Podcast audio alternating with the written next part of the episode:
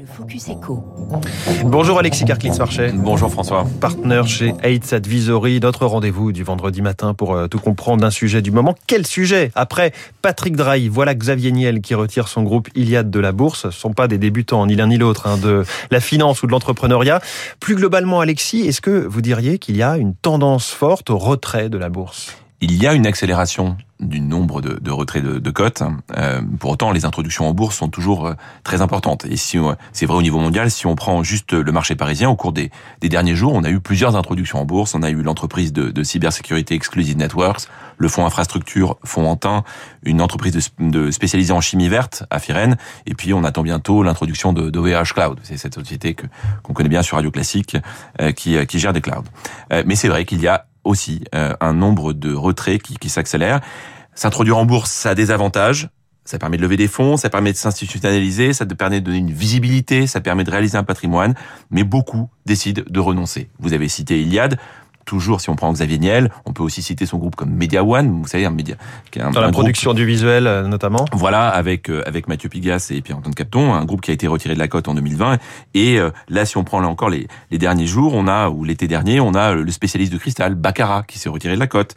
On a Natixis, la banque qui a été reprise par son groupe BPCE, qui est sorti de la, la cote également. Et puis on peut citer un groupe comme PSB Industrie, un groupe haut savoyard spécialisé dans la production d'emballages dans le luxe et la cosmétique, qui était pourtant coté depuis 1955. Il y a bien une accélération. On va être, on verra pour 2021. En 2020, on était à 37 retraits de cote, de retraits de cote à Paris, contre 20 en 2019 et 16 en 2018, on voit bien l'accélération. Mais alors c'est quoi? C'est un effet de mode? Comment est-ce qu'on explique ces retraits de la cote? Il y a, il y a d'abord un, un, phénomène technique. Vous savez, la loi Pacte du 22 mai 2019 a ramené le seuil de détention du capital de 95 à 90% pour un actionnaire pour engager le retrait de cote de la société qui Donc si on veut le faire, c'est plus facile. C'est plus facile et ça permet euh, cette accélération.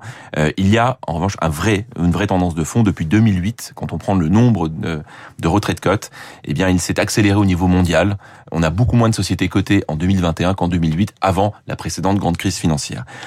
À cela s'ajoute un certain nombre de facteurs. D'abord, le marché des transactions, vous savez, le marché des acquisitions euh, est, est, très très actif en ce moment. On est probablement sur un, un record historique. Et donc, bah, quand on, on, veut procéder à une acquisition d'une société cotée, généralement, on lance une OPA suivie d'un retrait de cote. Mmh. Mais il est vrai il est vrai, François, que c'est aussi, euh, dans le, la conjoncture actuelle, beaucoup plus facile de trouver des financements alternatifs. La bourse n'est qu'un moyen, il y en a d'autres.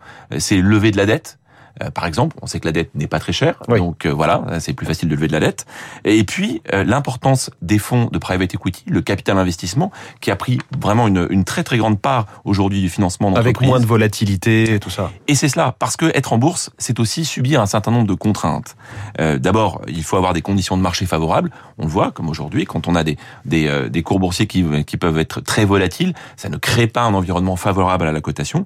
Et puis être coté, c'est aussi aussi avoir un certain nombre de contraintes en termes de réglementation, en termes d'information. Il faut bien sûr informer le marché. On fait appel à l'épargne publique. Il faut donner aux actionnaires un certain nombre d'informations. Et euh, il y a même un autre phénomène qui joue, c'est que beaucoup de, d'entrepreneurs qui sont cotés connaissent que euh, quand on est coté, ça peut conduire à euh, privilégier le court terme. Pourquoi? Parce qu'il faut publier trimestriellement ou semestriellement des résultats, ces résultats. Et donc, a toujours une interrogation sur la pertinence de la bourse pour les investissements de long terme. On a l'impression parfois d'avoir les mains un petit peu moins libres. Mais je, je, reviens sur les télécoms en particulier. On a quatre opérateurs télécoms en France. On voit que SFR, donc Altis et Iliad, donc Free, Free donc Iliad, se retirent de, de la cote. Ils s'estiment peut-être maltraités par la bourse, plus, plus spécifiquement ce secteur-là. C'est vrai qu'à certains moments, on peut avoir des secteurs qui, qui sont délaissés par les investisseurs. En l'occurrence, sur les télécoms, il y a un certain nombre de facteurs qui jouent. Vous savez, quand on parle de valorisation boursière, on s'intéresse toujours à des facteurs comme la rentabilité, la croissance et le risque. Or, dans les télécoms, il y a un certain nombre de questions qui sont posées aujourd'hui sur la capacité de croissance dans le moyen et long terme, et puis aussi les investissements très lourds. Vous savez que pour les opérateurs, oui. ça veut dire aussi investir dans la 5G, investir dans l'infrastructure. Donc ça, ce sont beaucoup d'investissements réalisés, et pour certains actionnaires, pour certains investisseurs, eh bien, ce sont des, des secteurs qu'il faut délaisser le temps de retrouver des perspectives de croissance importantes. Alexis Carclins-Marchais, on a tout compris à ces retraits de cotes dans le, dans le Focus Echo de Radio Classique ce matin. On vous retrouve vendredi prochain. Ça. à dans une semaine, bon week-end, bonne journée. Il est 6h52, la planète avec Baptiste Gabory, 3 minutes pour la planète. Vous allez voir qu'on accélère nettement dans l'hydrogène.